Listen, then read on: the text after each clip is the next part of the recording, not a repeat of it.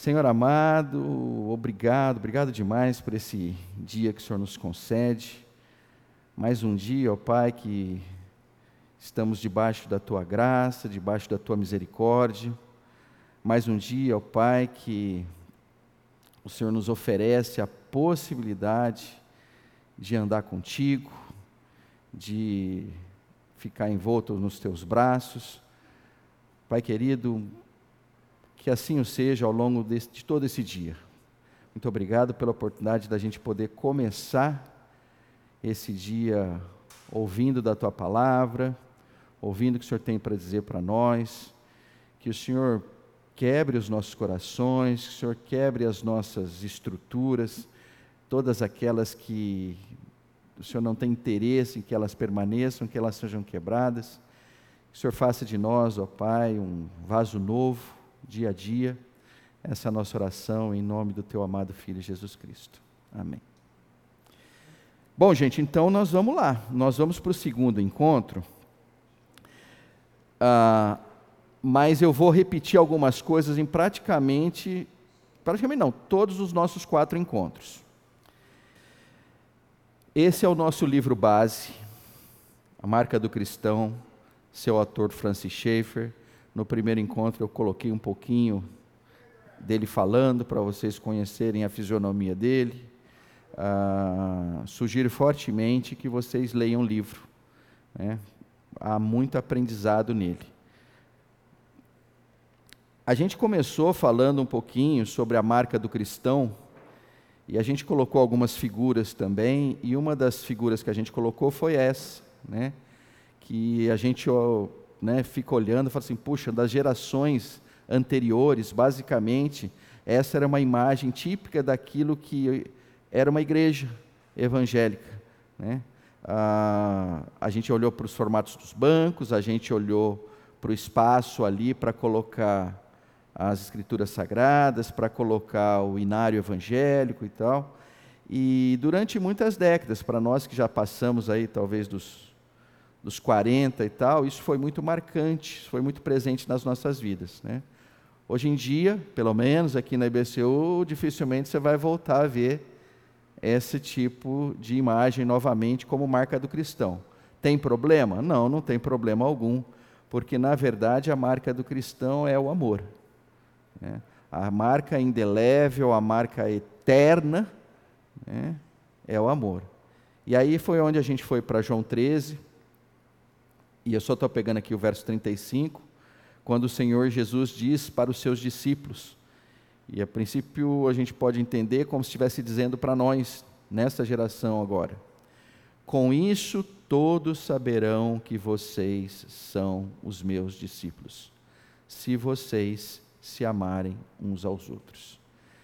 Então seremos conhecidos, ou, ou estamos sendo conhecidos, desde que a igreja começou, por uma marca indelével: o amor entre nós.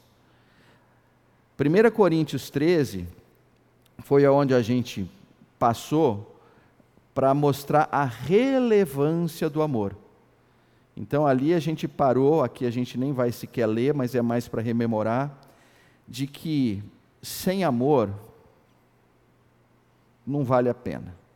Sem amor não temos nada independentemente das nossas qualidades, do nosso conhecimento, da nossa sabedoria, da nossa habilidade de comunicação, da forma como a gente vai esmurrar o nosso corpo, ou no discipliná-los e tal. Isso, olha, se a gente não tiver amor, isso não vale a pena. Bom, agora eu vou entrar numa parte que, quando eu, a gente, quando eu saí daqui, e entrei no carro para conversar com a Glaucia, falei, Glaucia, acho que tem uma coisa que eu preciso falar, eu precisaria ter falado no primeiro encontro, não falei, mas eu preciso falar no segundo encontro, que é hoje. É, a gente tem que tomar muito, muito cuidado com essa classe, pelo aspecto de achar que dá para reproduzir o amor de Deus pelas nossas próprias forças. Né? Então, quando a gente procura reproduzir o amor de Deus pelas nossas próprias forças, a gente fica parecido com isso aqui. Né? É, esse tênis, ele não é fruto da Nike. Né? Essa bolsa não é fruto do Adidas. Né? Essa empresa não pertence ao Bill Gates. E essa tentativa de trazer o mundo virtual para o real também não foi iniciativa nem do Google e nem da Meta, ex-Facebook. Por que, que eu estou trazendo essas imagens aqui? Porque às vezes a gente incorre neste erro de querer trabalhar com o conceito de que o amor de Deus nós podemos reproduzir por nós mesmos. As imagens serão equivalentes a essas. É. Será alguma coisa que é evidente que não tem a originalidade. Nós vamos chegar no texto, ah, daqui a pouquinho, que vai mostrar o quê? Que um dos frutos do Espírito é o amor. Né? Então, amor é um fruto. Bom, é, como eu tenho raízes e eu gosto de preservá-las, todos esses exemplos eu não os vi, eu peguei da internet. Então, agora eu precisava pegar um exemplo de Itajubá e um exemplo de Batatais. Tá? É, infelizmente, eu não consegui a, a, a imagens muito boas. Mas de Itajubá eu consegui isso aqui. Né? Para quem é de Itajubá, todo mundo conhece o Bala. Né? Então, o Bala, você nota que ele teve uma apropriação ali, talvez indevida, de alguma marca que a gente conhece um pouquinho. Né? Ah, então, gente, quando vocês forem em Itajubá e verem o Bala, é, não, inclusive o Bala, que começou fazendo lanches, nem lanche faz mais. Agora é uma loja de. Agora, é, nem, nem é 1,99, agora acho que é 9,99, alguma coisa desse tipo. Então esse negócio está meio antigo. Mas então isso aqui é o seguinte, não confunda. Se vocês verem esse logo de Soslai quando tiver em Itajubá, tem McDonald's em Itajubá. Não há McDonald's em Itajubá, mas há o Bala. E para quem foi em Batatais, no domingo, por volta das seis horas da tarde, né, vocês vão encontrar essa turma aqui. Né? Geralmente elas vão estar perto do trenzinho e você vai andar de trenzinho. Essa não é exatamente a foto da, do pessoal de Itajubá. Esse aqui é de, de Batatais, desculpe dizer. É. Mas a turma se veste exatamente com desse jeitinho aqui. Então, se a gente olhar com muito carinho, esse Capitão América não é da Marvel, né? esse Mickey não é da Disney. Então, isso tudo para dizer o seguinte: que é de certa forma um pouco ridículo a gente querer amar com as nossas próprias forças. Né? Não funciona. Não é assim que foi projetado. Mas como é que foi projetado? Então, aquele texto que eu comentei que a gente ia chegar, a gente já chegou. É muito importante que a gente entenda que o amor é um fruto. Né? O amor não é algo que a gente pode gerar, ele é um fruto. É um fruto de uma árvore. Né? Nós não somos a árvore. Ou melhor dizendo, nós não plantamos a árvore, né? nós não somos os que damos crescimento para a árvore, a gente é fruto. Né? Ah, ou melhor dizendo, o que a gente pode expressar é fruto do Espírito. Deixa eu vir para cá para explicar melhor do que eu estou falando agora. Esse texto do Senhor Jesus, que está lá em João 15, é, traz uma alegoria que é de uma simplicidade absurda, mas ao mesmo tempo que é de uma profundidade absurda. Aliás, eu estava esses dias conversando com uma pessoa, eu falei assim, é, como todo mundo que já tentou se meter a escrever alguma coisa, sabe como é que é difícil você escrever uma coisa simples e profunda. Podem perceber isso. Quando você escreve uma coisa simples, ela tende a ficar rasa. E quando você tenta escrever uma coisa profunda, fica tão complexo que é difícil de explicar. As escrituras sagradas, ela tem essa beleza de ter ao mesmo tempo simplicidade e profundidade. Isso é muito legal. E esse é um texto onde a gente tem simplicidade e produtividade. Quando o Senhor Jesus diz dele mesmo: Eu sou a videira verdadeira, e meu pai é o agricultor.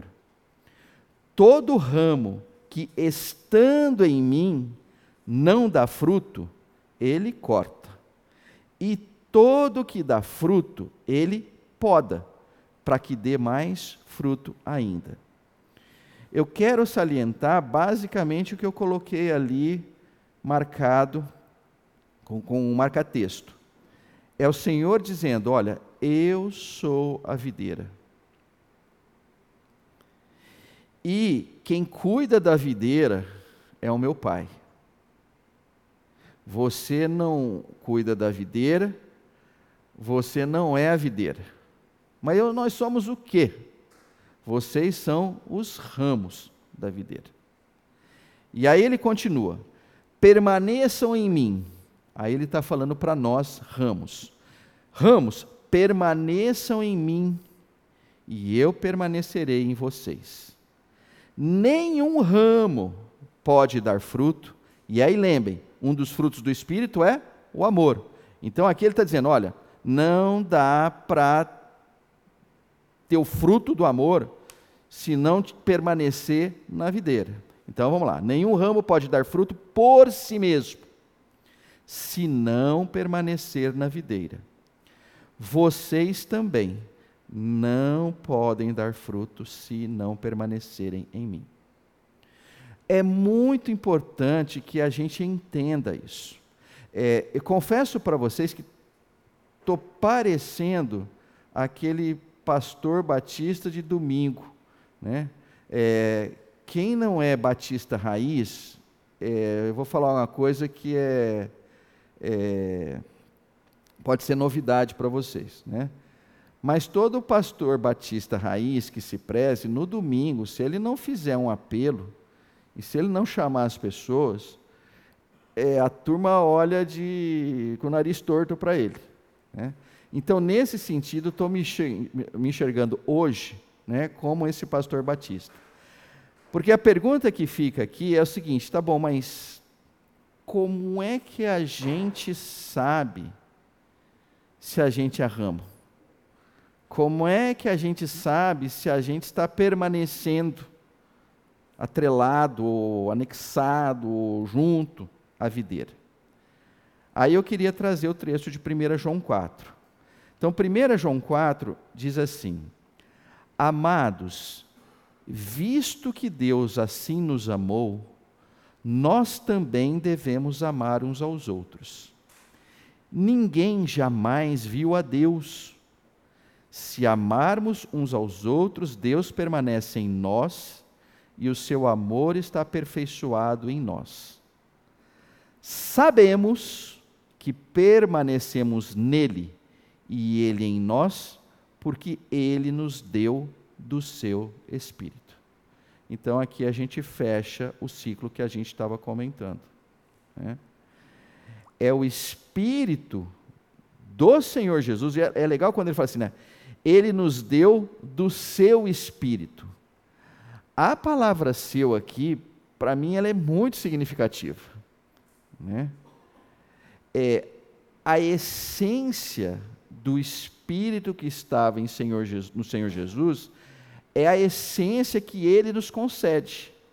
Então não é que a gente tem um espírito, não, mas a gente tem um, recebeu um, um espírito, sei lá, menos potente, ou um espírito parecido. Não, não é isso. Ele está dizendo, olha, porque Ele nos deu do seu espírito. Né? E aí ele diz: olha, a gente sabe que permanece nele. E aí eu fico pensando assim, puxa, mas como é que eu sei? Não sei se vocês já se fizeram essa pergunta. Essa pergunta era muito comum de se fazer quando a gente ainda. Quando a gente tinha, sei lá, recém-convertido, ou a gente estava num processo de conversão, né? E acho que vários de vocês devem ter passado por uma situação assim, mas sou salvo ou não sou salvo? Perten sou um ramo da videira ou ainda não fui enxertado? Ou está no processo de enxerto? Como é que está esse negócio? Né? E é muito interessante porque nesse texto especificamente ele diz assim: ó, sabemos que permanecemos nele e ele em nós, porque ele nos deu do seu espírito. E aí vem a pergunta: poxa, mas como é que a gente sabe que ele nos deu do seu espírito? Aí vem aquela palavrinha de duas letrinhas, com acento circunflexo na última, chamada fé. Então, neste momento, né, para aqueles que sabem que não conhecem o Senhor, ou aqueles que têm dúvida se conhecem o Senhor, né, eu diria que nem a aula passada, e muito menos essas três, vai fazer algum sentido para vocês porque é como se as aulas fossem uma confeitaria maravilhosa, que eu vou apresentar um monte de doces, mas você não pode comer nenhum deles. Né? Então não faz sentido, vocês só vão passar vontade. Então é importante que cada um de nós né, tenhamos esta clareza, né, esta convicção, porque no final das contas é uma convicção de que nós somos do nosso Senhor. Se não temos essa convicção, se perdemos esta convicção, né, não há nada mais importante nesse mundo do que resolver essa questão. Não há. Simplesmente não há. Então é nesse sentido que eu digo para vocês que tem um aspecto de apelo, e eu peço encarecidamente que não saia ninguém daqui sem considerar isso com muita profundidade e com muita sinceridade. Né? Me ofereço a conversar com, com, com, com, alguns de vocês, caso vocês queiram, no intervalo, depois de terminado, ou marcam um encontro, a gente vai, mas o ponto é o seguinte: né? Não dá para ficar sem essa convicção de que cada um aqui, né, de fato, é um ramo que pertence à videira, que é o Senhor Jesus Cristo, que é cuidado pelo nosso Pai eterno. Tá bom? Então, isso era muito importante colocar aqui. Vamos para frente um pouquinho, é, porque eu vou continuar um pouco nesse tema aqui, ah, porque pode ser que para um ou para outra a coisa não esteja ainda bem assentada. Né? Então nós vamos fazer o seguinte: né? é, tem gente que parece, mas não é. E aí eu chamei assim de tribos da insensatez. Ah, esse é o nome que eu resolvi dar. E, e a gente tem que tomar muito cuidado.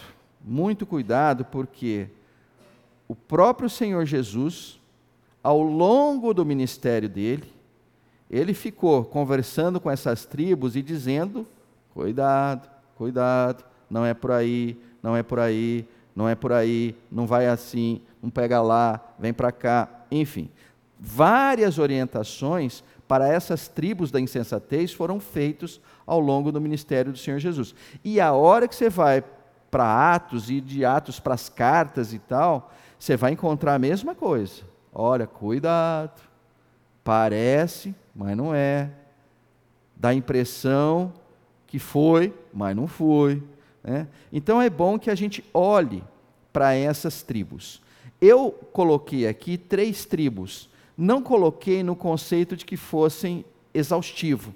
Pode ser que tenha uma quarta, uma quinta, uma sexta, mas eu entendo que essas três são muito, muito relevantes. Tá? Então, a primeira tribo eu queria chamar de os especialistas em não fazer. Essas pessoas são craques em mimetizar o amor de Deus, não fazendo coisas. Aí tem um segundo grupo, que é os que fazem coisas. São diferentes do primeiro. Porque os primeiros são especialistas em não fazer, esses, de certa forma, são especialistas em fazer coisas. Mas o Senhor chega para um e para outro e fala: olha, vocês estão querendo mimetizar o amor de Deus, não rola. E por último, tem uma turma que se acha diferente dos outros. E o Senhor também vai dizer assim: hum, não é por aí. Por último, tem esse, eu vou pular.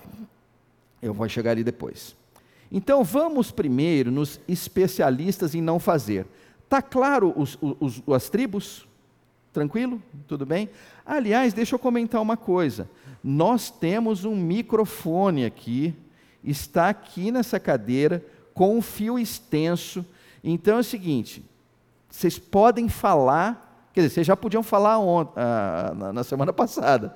Só que vocês falaram e, quem gra e, e a, a, gravação não deve ter pego a voz de vocês. Agora a voz de vocês vai ser pega.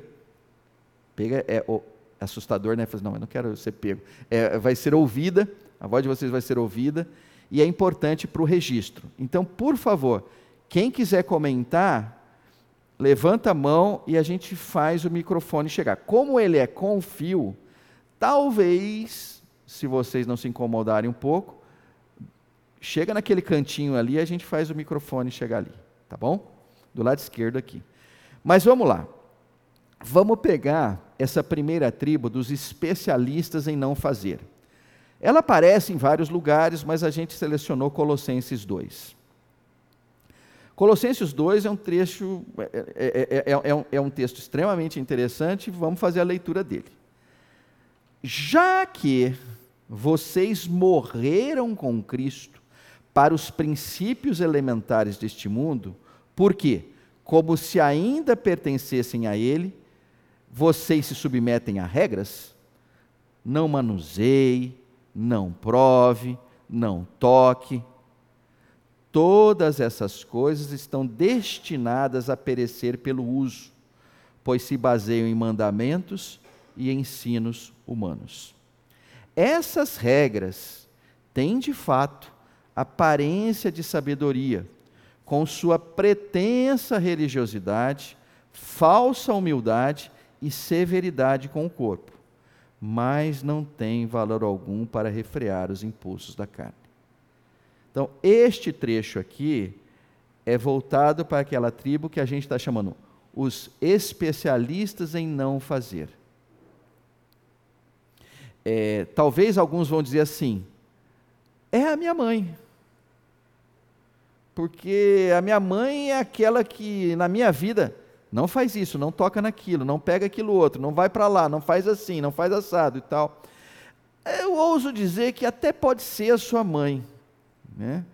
Mas eu geralmente eu acho que a mãe está fazendo isso com outras intenções que às vezes está ligada à sua sobrevivência física. Né? Aqui eu tendo a olhar para o seguinte: olha, existe uma forma de cristão que está cristalizada, e se você não fizer desta forma, está errado. O ponto é esse. Né? Qual o problema? O problema é ser conhecido por não fazer coisas. Eu não sei quantos de vocês é, gostam de futebol. Eu tenho que confessar que eu gosto demais. Sou daqueles caras que gostam de ver aquelas mesas redondas que os caras não falam, olha, praticamente nada que seja muito proveitoso. Depois de cinco minutos, né? Vejo aquilo mais como uma forma de dar uma espairecida. Mas e tem uns caras que têm umas tiradas legais, né? E uma das tiradas desse cara é, é quando ele chega para um. Às vezes eles chegam de uma forma até muito agressiva, né? E chegam para alguns atletas que professam a fé em Cristo, né? E dizem o que para eles? Esse jogador, esse jogador não bebe, não fuma, mas também não joga. Né? Ah, então o ponto é o seguinte: a gente precisa entender um conceito de que a gente não será identificado por não fazer coisas. Não é isso que nos identifica. E isso tende a nos levar para um outro contexto. Bom, mas se não é fazendo coisas, então o oposto é fazer coisas. E fazer boas coisas. E aí a gente dá de cara com Mateus 7, aonde o Senhor Jesus chega e diz o quê? Nem todo aquele que me diz Senhor, Senhor entrará no reino dos céus, mas apenas aquele que faz a vontade de meu Pai que está nos céus. Muitos me dirão naquele dia: Senhor, Senhor, não profetizamos em teu nome? Em teu nome não expulsamos demônios e não realizamos muito muitos milagres? Então eu lhes direi claramente: nunca os conheci. Afastem-se de mim, vocês que praticam o mal. Aí deu nó completo. Se a ideia a gente não vai ser identificado por não fazer, supostamente a gente ficaria identificado por fazer. Pois aqui tem uma turma que diz que, que diz não, que, que, que afirma, olha, a gente profetiza em teu nome, a gente fala verdade, né? a gente fala verdades profundas em teu nome, né? a gente expulsa demônios, né? a gente realiza muitos milagres. A princípio, se a gente olha para isso, a gente vai olhar assim: essa turma é uma turma que faz. A princípio era para o Senhor falar assim: que legal, vocês estão fazendo muita coisa legal. Mas a, estranhamente ele diz o quê? Nem sei quem vocês são. O nome de vocês não está escrito no livro da vida. Né? E ele ousa dizer uma outra coisa muito louca, quando ele fala assim: afastem-se de mim, vocês que praticam o mal. Mas como praticam o mal se eles profetizam no nome do Senhor, se eles expulsam demônios no nome do Senhor e se eles realizam muitos milagres? Isso não pode ser identificado como uma prática do mal. A princípio, deveria ser identificado como uma prática do bem. Mas falta um contexto aqui. Né? Um contexto do amor. O amor não está presente aqui. O que está presente aqui é, em fazendo algumas coisas, eu vou merecer algo. E é isso que é o mal em si. Né? Então, quando a gente trabalha o contexto de eu vou fazer muitas coisas para o Senhor, né? e tira o Senhor da própria da equação, o Senhor diz assim: olha, tudo que você pode fazer, por melhor que seja a tua intenção, e por melhor que seja o que você vai fazer, eu identifico como mal, porque não é o que é, não é a minha vontade. Né? Isso é extremamente interessante. E a princípio nos desequilibra por completo. Porque é como se ele dissesse assim: não quero que você seja reconhecido pelo que você não faz, e não quero que você seja reconhecido pelo que você faz. Mas como é que é? é? Nós vamos chegar lá. Mas uma pista é: olha, mas apenas aquele que faz a vontade de meu Pai que está nos céus. Existe uma vontade, existe um desejo, um desejo do nosso Pai. Oh, vamos ver qual é esse desejo? Daqui a pouco. Vamos agora para a terceira tribo. A terceira tribo, ela não vai no contexto muito de não fazer ou de fazer. Ela vai num contexto assim: Eu sou diferente. E aí, Lucas 18 trabalha esse contexto da diferença quando o Senhor Jesus conta uma parábola. E acho que fica bem claro: olha só. Há alguns que confiavam em sua própria justiça e desprezavam os outros, Jesus contou esta parábola. Dois homens subiram ao templo para orar. Um era fariseu e o outro publicano. É, vamos lá. Se vocês são como parecidos comigo, durante muito tempo na minha vida, essa palavra publicano, ela não entrava na minha cachola. E toda hora eu tinha que. Mas por que, que não chamaram de cobrador de impostos? Né? Então, publicano, gente, é o cobrador de impostos. Tá? Depois a gente fala um pouquinho sobre ele. Mas vamos lá. Então, Jesus contou esta parábola: Dois homens subiram ao templo para orar. Um era fariseu e o outro publicano. O fariseu, em pé, orava no íntimo: Deus, eu te agradeço porque não sou como os outros homens, ladrões, corruptos, adultos, nem mesmo como este publicano. Um doce de pessoa, né? Você olha e fala, um doce de pessoa. Entendeu tudo, né? Jejuo duas vezes por semana e dou o dízimo de tudo quanto ganho. Quem é essa pessoa? Eu estou aqui na igreja desde que começou. Eu dou aula na escola bíblica.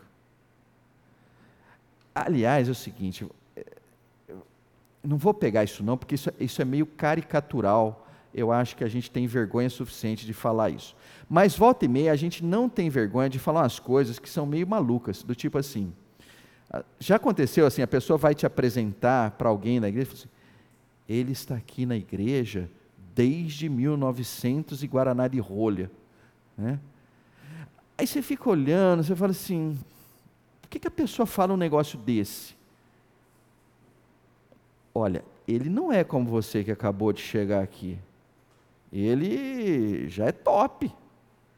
Ó, faz alguma coisa errada ali que ele vai lá, fala para o Fernando, você está, ó, riscado daqui. Coisa ridícula que é isso, gente. Né? Não interessa. Se é você está aqui há um mês, você está aqui há 40 anos. Não, não é, entendeu? não é, isso aqui não é, isso aqui não é clube, né? Clube tem muito isso, né? É, pelo menos lá em Batatais tinha assim. É, aqueles que fundaram o clube tinham um título remido. Vocês sabem o que é título remido? Quem não sabe o que é título remido? Nossa, isso é tudo pessoal mais velho mesmo aqui. É porque o pessoal mais novo não sabe o que é título remido. Título remido é aquele assim, olha, já que você ajudou a fazer esse, isso aqui tudo e tal, você nunca mais vai pagar mensalidade, né? E aí, então, no clube sempre tinha. Quem tinha título remido, entendeu? Podia entrar de quichute na quadra e tal. Agora, o pobre coitado que tinha o título, como é que chamava o título comum? Ah, o título que paga mensalidade lá. Né? Esse aí, cara, se você entrasse com que chute na quadra lá, o cara já te expulsava e tudo mais. Né? Mas isso é típico de clube, isso não é típico de igreja. Né? Aí, se a gente olhar para o contexto da igreja, a igreja vai nessa linha aqui. Então, essa eu estou chamando de uma quarta tribo, mas ela já não é da insensatez, por isso que eu botei o fundo azul. Tá bom? É a continuação de Lucas 18, que começa a ser aquilo que o Senhor espera de nós, o que o Senhor deseja. Lembra que ele falou assim, a vontade do Senhor, o desejo do Senhor. Ele está expresso em dois trechos de Lucas. Eu vou ler esse, que é a continuidade do anterior, e depois eu vou ler um outro, três capítulos para trás. Então, este aqui diz assim: Mas o publicano, então vamos lá, para botar todo mundo no barco. Acabou de ter a oração do fariseu fariseu está se achando o último pacote da, da bolacha. Né, do, do, a última bolacha do pacote, melhor dizendo. A última bolacha do pacote. E o publicano?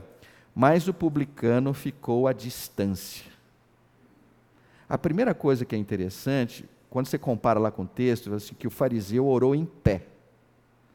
E dá para imaginar que ele foi numa posição ali que ele queria ser notado, ele queria ser visto. Então ele ficou em pé.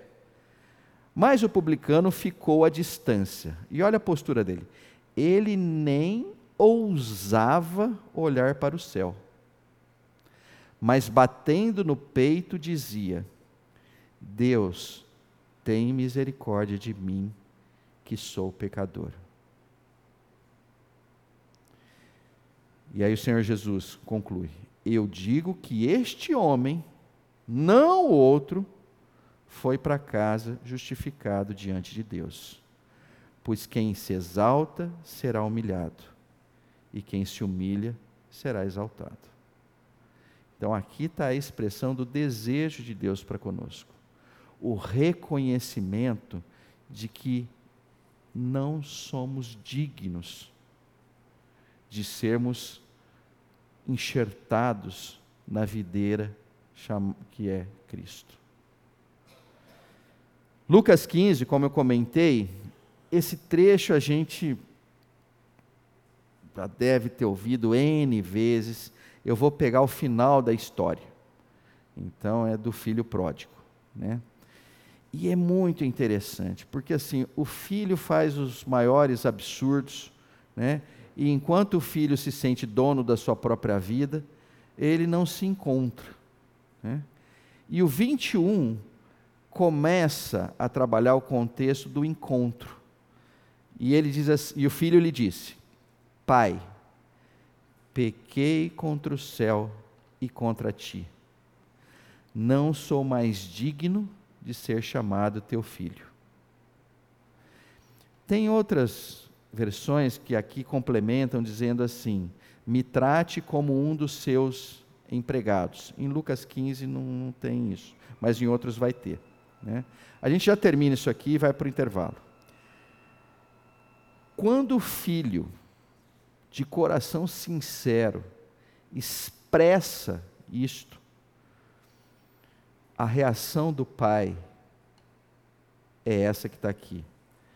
Mas o pai disse aos seus servos: depressa, rápido, vamos lá. Ou, ou seja, assunto resolvido, depressa, vamos acertar. Tragam a melhor roupa e vistam nele. Coloquem um anel em seu dedo e calçados em seus pés. Tragam um novilho gordo e matem-no. Vamos fazer uma festa e alegrar-nos. Pois este meu filho estava morto e voltou à vida. Estava perdido e foi achado. E começaram a festejar o seu regresso. Para a gente ir para o intervalo,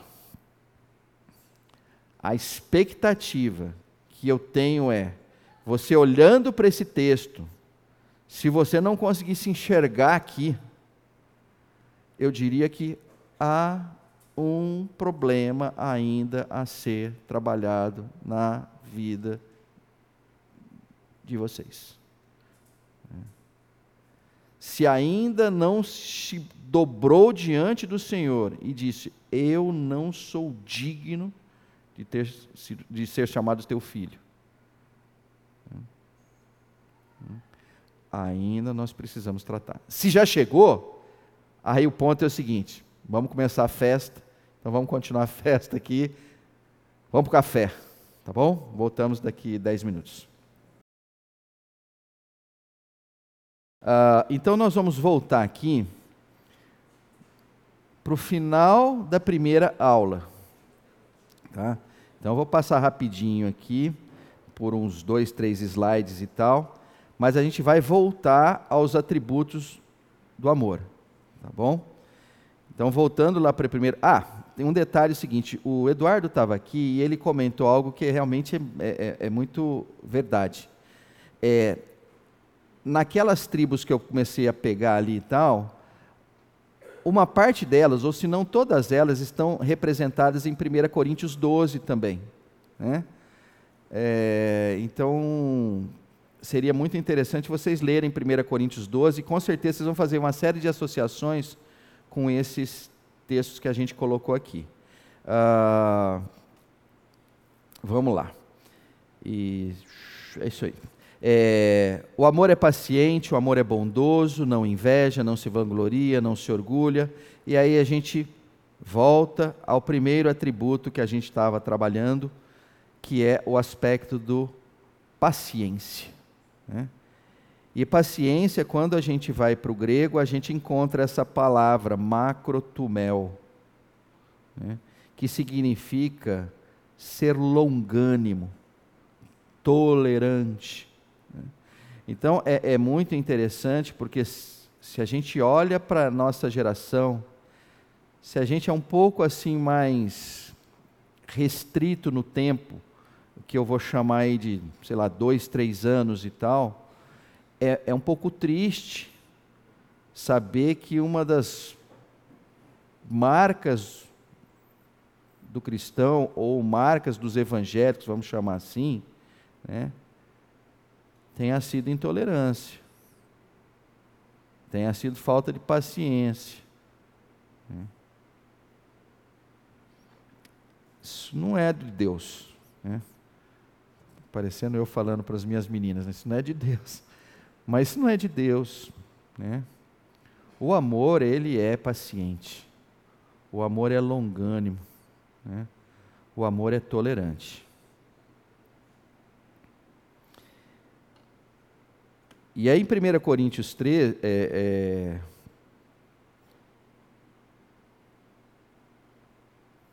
Não, vamos para cá. Esse aí já, vamos pular para esse aqui. Ah, aí eu queria pegar esse trecho que eu acho que eu passei rápido na última aula, que é um trecho de Mateus 18, que vai trabalhar o conceito de paciência. E eu espero que aqui a gente dê o peso adequado para essa palavra paciência. Parábola que é dita assim: O servo prostrou-se diante dele e lhe implorou. Ah, peraí, opa, deixa eu só voltar aqui. Tá. Ah, tem paciência comigo e eu te pagarei tudo. Então, eu devia ter posto até os, os, versículos anteriores, mas deixa eu só contextualizar rápido. Né? Nessa parábola tem um cara que exagera no Nubank, né? exagera no, enfim, não consegue mais pagar o, como é que fala, o cheio, né? começa a pagar lá o mínimo, chega uma hora que ele não consegue pagar o mínimo, enfim. O cara está todo cheio de dívidas, o cara está todo endividado, está numa situação periclitante. Né? E aí esse servo chega e diz assim: O servo prostrou-se diante dele e lhe implorou: Tem paciência comigo. Tenha compaixão para comigo. Seja tolerante para comigo, e eu te pagarei tudo. O senhor daquele servo teve compaixão dele. Né? Sentiu compaixão, se sentiu movido pelo clamor dele. Cancelou a dívida e o deixou ir. Então, essa mesma figura de que cada um de nós aqui já viveu. Todos nós com dívidas altíssimas e impagáveis para voltarmos a ter um relacionamento com o nosso Senhor. Sem exceção. E o Senhor chega e fala assim: sacrifício de Cristo suficiente para você voltar ter uma relação comigo, está pago. O Senhor Jesus pagou a sua dívida, pagou as nossas dívidas, pode voltar a se relacionar com Ele de forma intensa, profunda, agradável. Mas aqui o que acontece? Mas quando aquele servo saiu, encontrou um de seus conservos, que lhe devia cem denários. Agarrou e começou a sufocá-lo, dizendo: Pague-me o que me deve. Então seu conservo caiu de joelhos e implorou-lhe: Tenha paciência comigo e eu pagarei a você.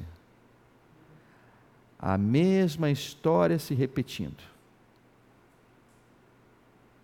Com detalhe de que aquele que tinha sido perdoado agora estava na condição de perdoar. E a resposta dele foi, a gente já sabe bem, não, não vou perdoar. Eu só peguei esse texto pelo aspecto do contexto de paciência, de tolerância, de longanimidade. Né? O Senhor tem sido assim para com cada um de nós. Não há nenhuma brecha para que nós não sejamos longânimos, para que nós não sejamos pacientes, para que nós não sejamos tolerantes, para com qualquer um. Né? Acho muito interessante o seguinte: né? é, esse texto mostra o seguinte: olha, havia uma relação de dívida, ela estava explícita. Mas ainda havendo a relação, a relação de dívida, ou seja, havia direito, né? e esse é um ponto que eu queria comentar com vocês. Havia direito da pessoa receber o que é, o outro pegou emprestado dela. Mas a paciência aqui, ela vai tomando os contornos de graça. E aí o ponto é o seguinte: é o seu direito, mas esquece o teu direito. Teu direito não interessa. Interessa a manifestação de amor, a manifestação de graça, a expressão da tolerância, da longanimidade. Nós estamos ainda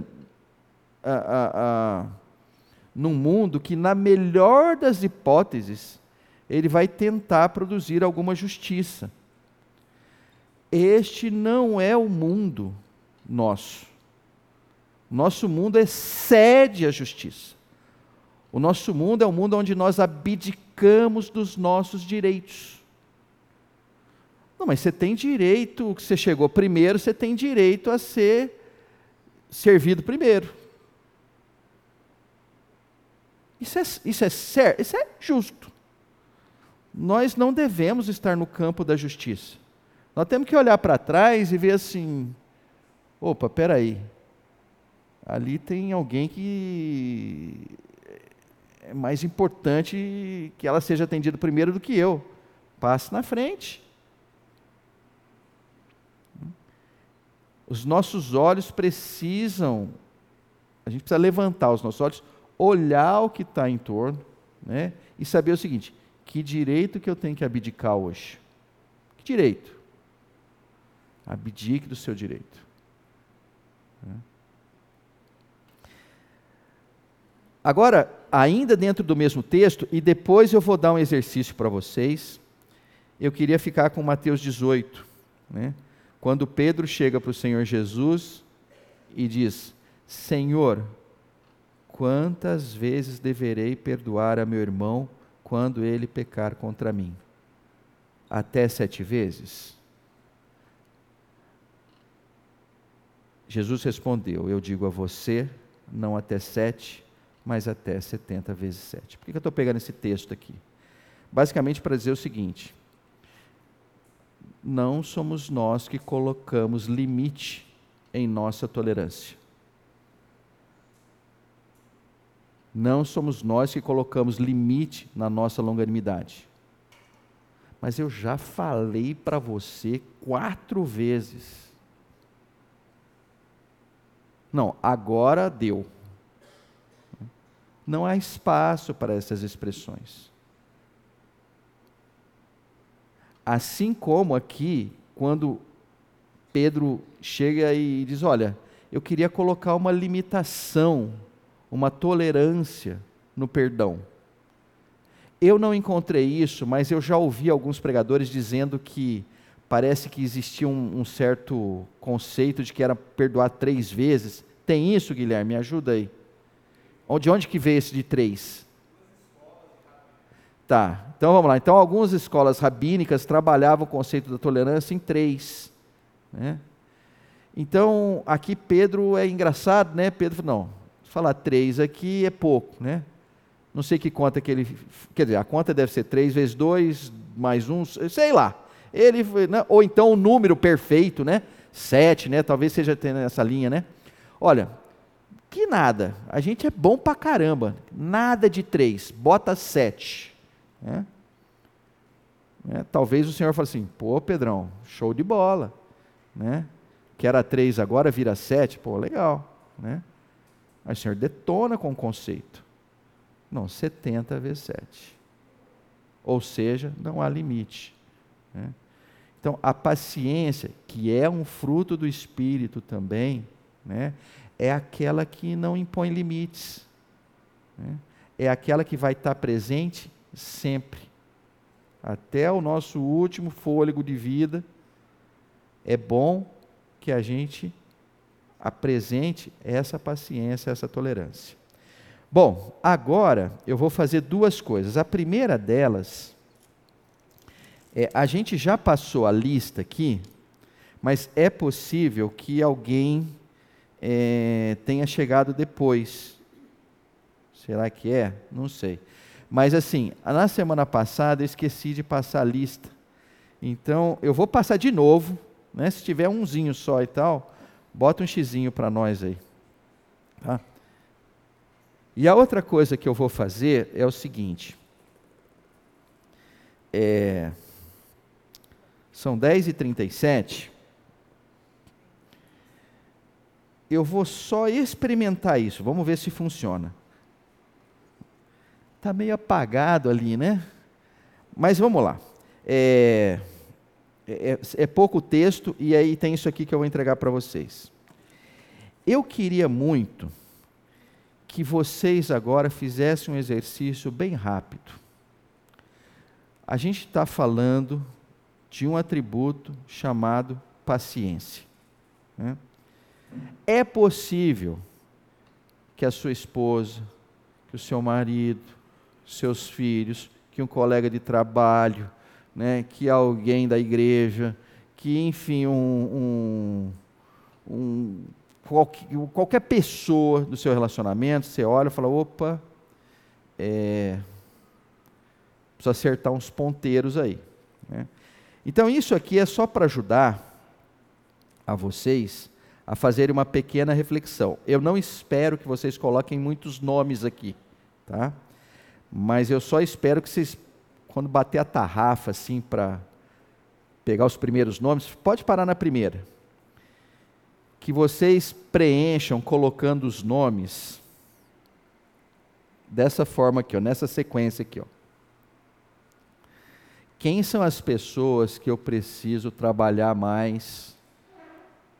Longanimidade, tolerância, paciência. Você vai botar o nome delas aqui. Quem são aquelas que definitivamente eu já estou assim por aqui e que eu preciso parar de ser intolerante, de ser impaciente. Né? Esses aqui, a princípio, é tá ótimo do jeito que tá. Olha, nunca cheguei num ponto tão legal com essa pessoa. Pô, paciente, tá, ó, tá valendo a pena. Eu vou continuar fazendo isso. Né? E esses dois aqui trabalham no seguinte contexto: olha, eu preciso fazer mais. Né? Esse é, eu não comecei a fazer, quero começar. Esse eu já comecei, mas preciso fazer mais. Estou notando que está precisando fazer mais. Esse aqui eu preciso parar porque já encheu a tampa. Né? Esse aqui é o seguinte, está quase enchendo a tampa, é bom que eu manere a coisa aqui. Está dando para entender? Entendeu? O conceito não é difícil. Então eu vou passar, eu vou deixar aqui, ó.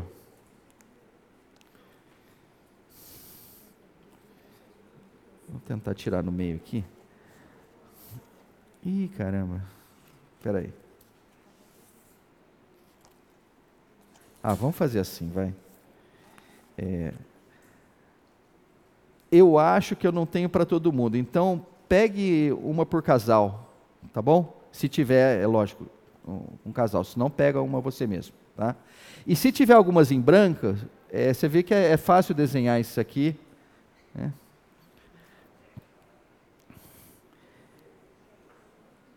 Bom, enquanto vocês pegam isso, né, eu ainda vou dar um tempo para vocês, eu vou continuar aqui. Tá? A gente tocou o aspecto do paciente na última aula e agora um pouquinho. Eu queria ir para o segundo atributo. O segundo atributo é aquele que diz: o amor é bondoso.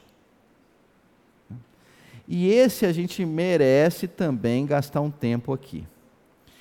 Primeira coisa que me chama extremamente a atenção é realmente quando você vai para o grego novamente. Né? E aqui o bondoso no grego pode ser interpretado como ser gentil. Né?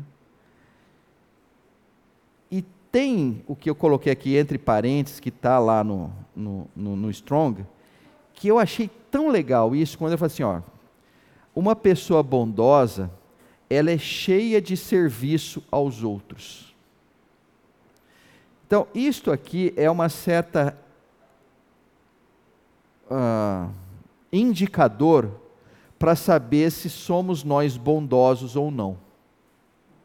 É. Se você pegar um dia típico seu, né, e você criar um bondoso, bondosímetro, né, o bondosímetro ele vai ter basicamente como se fosse um ponteiro de combustível, um, um, um marcador de combustível, dizendo assim, ó, o vazio é, gente, eu começo servindo a mim mesmo e continuo servindo a mim mesmo o dia inteiro. Então eu estou aqui embaixo, né? E lá na ponta é o seguinte: eu acordo, não dá nem para eu tomar meu café, que eu já saio fazendo café para as crianças, blá, blá, blá, blá, e né, termino o dia, eu não consegui eh, servir a mim mesmo, eu só servi a outros. Tá? Então, então, esse é um ponto que eu gostaria de que vocês avaliassem. Né? É, a pessoa bondosa, ela é cheia de serviço aos outros. Né? Continuação da, da, da, do Strong aqui. Mostrar-se útil. Ou seja, agir com benevolência. Eu vou ficar no mostrar-se útil aqui. O ponto é: todo mundo aqui é normal. E todo mundo tem as mesmas 24 horas. E acontece o seguinte: necessidades aparecem ao longo do dia e vocês conseguem observá-las. A pergunta é: com que frequência você se mostra útil para resolver aquela necessidade? Deu para entender? Está meio complicado. Está tranquilo? Tranquilo? Então, eu queria que esse bondosímetro, vocês olhassem as duas coisas, né? Olha, os meus dias, a minha vida, ela está cheia de serviço aos outros. E a outra é, toda necessidade que aparece, eu tenho interesse em contribuir, em me mostrar útil, em trazer algum. Ah, alento, dependendo do caso, né? algum apoio. Né? Se a gente olhar para 1 Coríntios 13, essa palavra ela vai aparecer. Opa, isso aqui não é 1 Coríntios 13.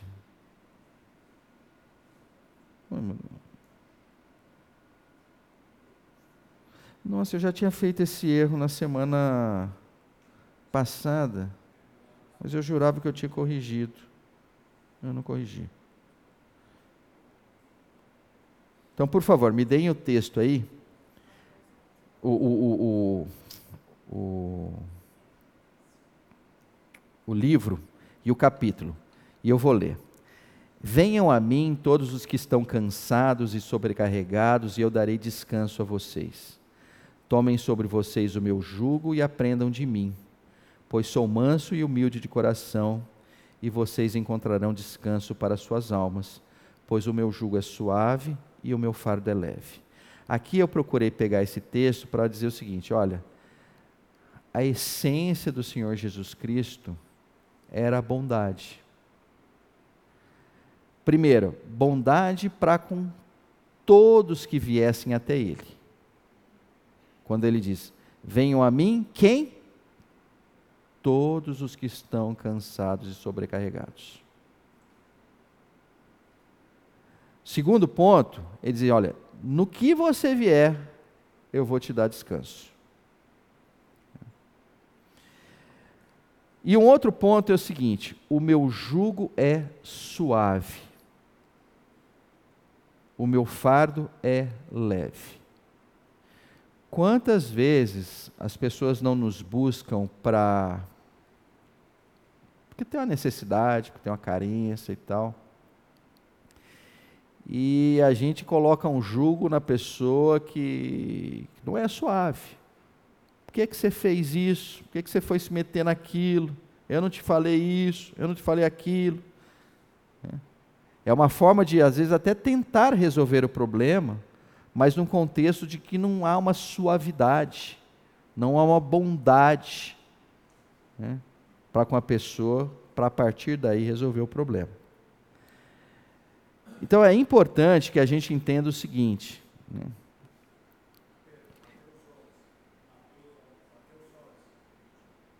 Mateus 11. Então vamos fazer o seguinte. Ah, eu já sei até o que aconteceu, mas não. Isso aqui não é o original. É... Tem que me lembrar disso aqui. Gente, estou editando aqui porque mal vergonha acontecer isso de novo de novo, né? Pronto.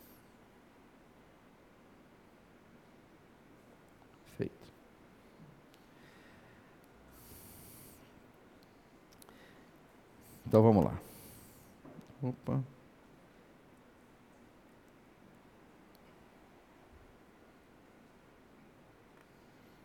Uhum.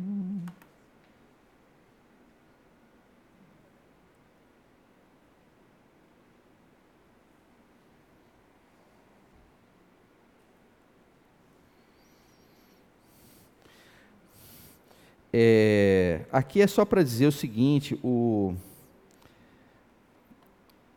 algumas aulas que a gente já deu aqui, algumas pessoas falam assim, o que é o jugo? O que é o jugo? O que é o jugo, né?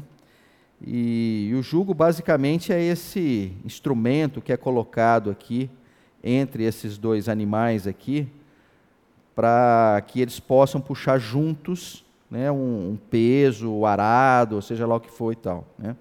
E o Senhor está dizendo assim: olha, o meu jugo é suave. Né? Nós vamos trabalhar, mas vai ter um contexto de suavidade no trabalho. Fechado. Tá bom. Vamos para frente aqui. Pronto. Que coisa, a hora passa aqui, a hora não passa lá, a hora que passa aqui não passa lá. Estamos em descompasso aqui. Espera aí. Fazer o seguinte, deixa eu sair de novo, aí eu entro de novo.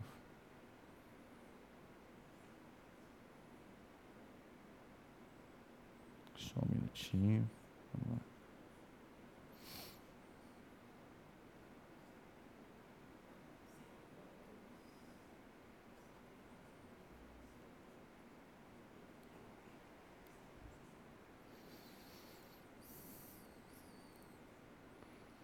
Só um minutinho, gente.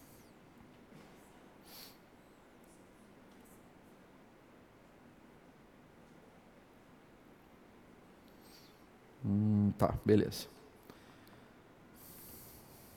Tá saindo tudo. Beleza, ótimo.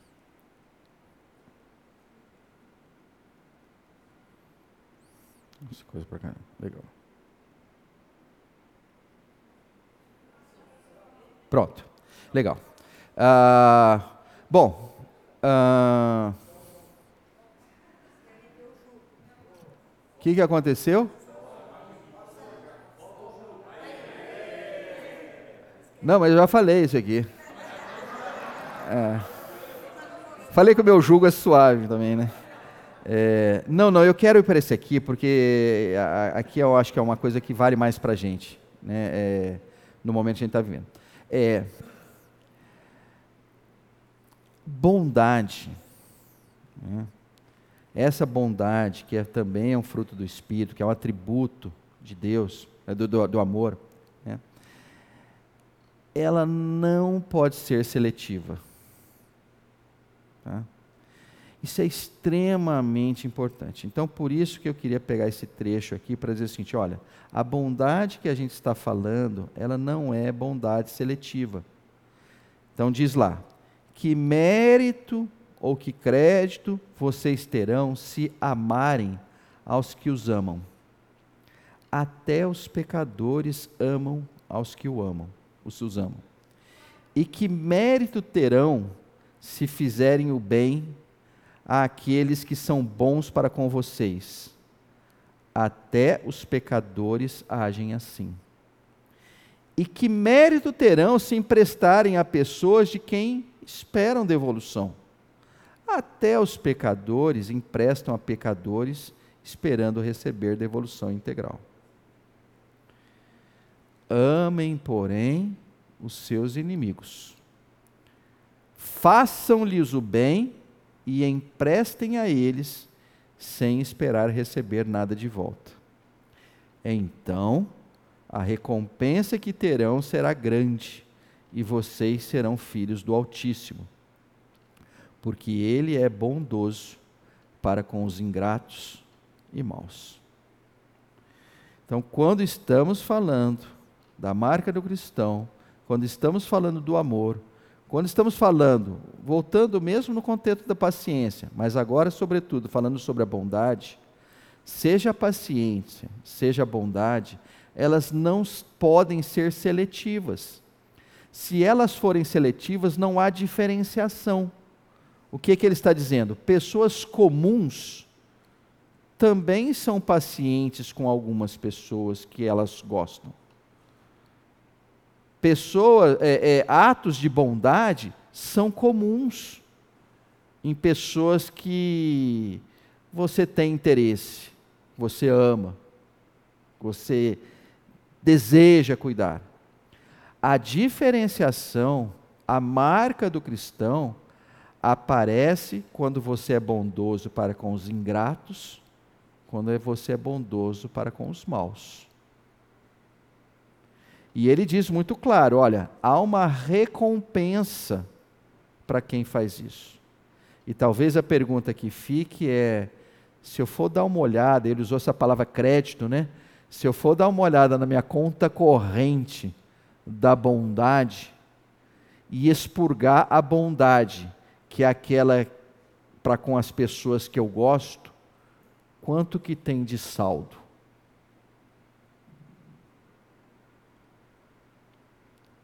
Uma pergunta importante. Hum.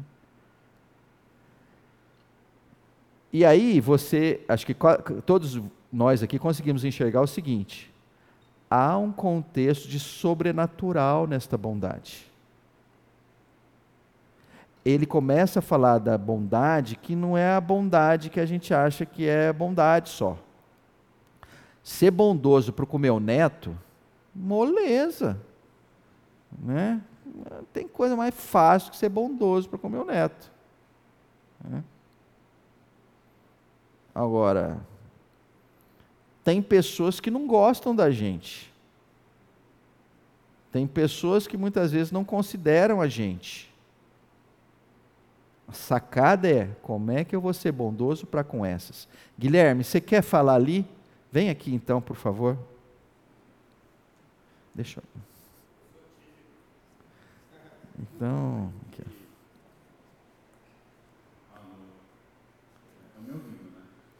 Otimamente. É, esse, esse texto é Lucas 6, 32.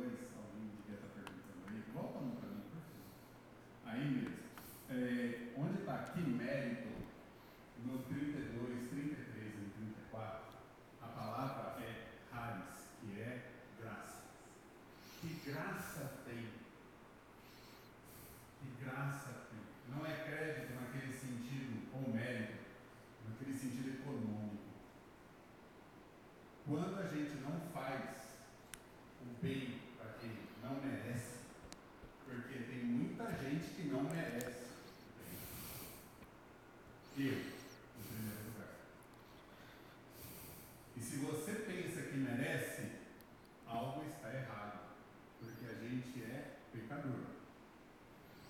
Então, quando fala que mérito, que crédito, lembra que no grego, no grego é graça.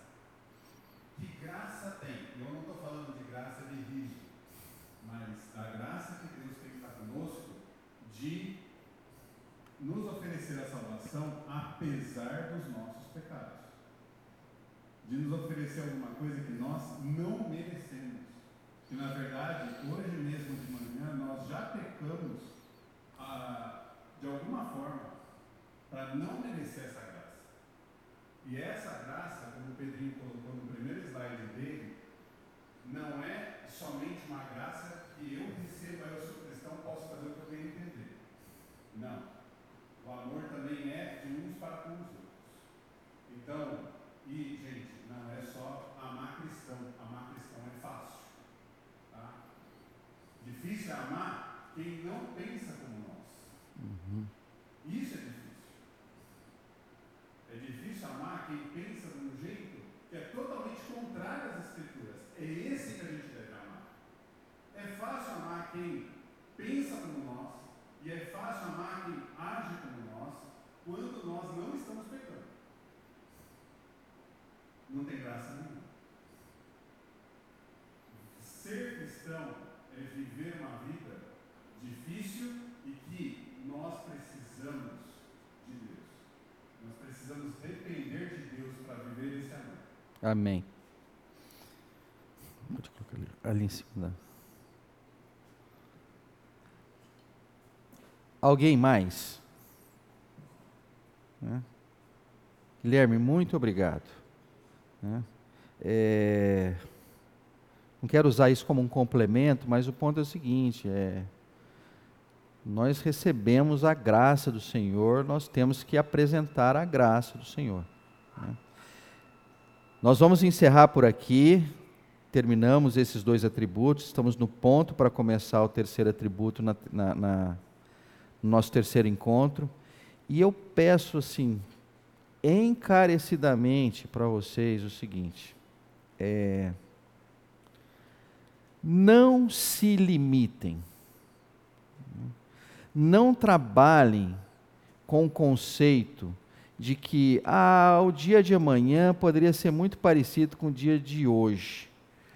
Eu gostaria muito que vocês trabalhassem com o conceito do extraordinário, do tipo, olha, eu vou experimentar essa graça.